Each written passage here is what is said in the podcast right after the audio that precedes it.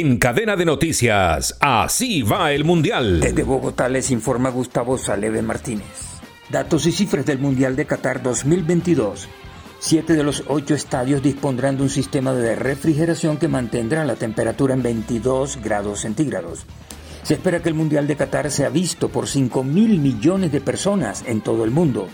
La FIFA ha estimado sus ingresos en 6.560 millones de euros el gobierno de Qatar había calculado los ingresos del Mundial en 20 mil millones de euros, pero en junio de 2022 rebajó sus expectativas a 17 mil millones de euros. Según el gobierno catarí, se espera a 1.200.000 turistas. En el entrenamiento de Brasil como preparación previa al debut ante Serbia el próximo jueves 24, se notaron dos hechos destacados. De una parte celebró la práctica de su emblemático jugador Neymar Jr. con el grupo.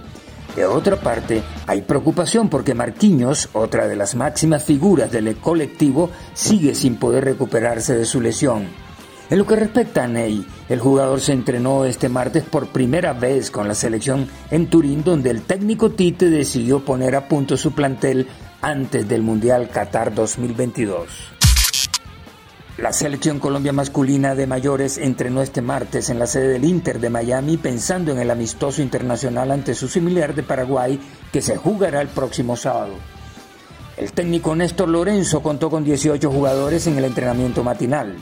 En la tarde se completó el grupo con la llegada de Jorge Carrascal, Daniel Muñoz y Carlos Cuesta. El equipo colombiano entrenará este miércoles a doble jornada.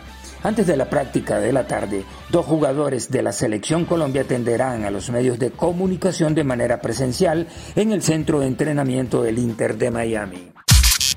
Faltan cuatro días para que se inicie el Mundial de Qatar 2022.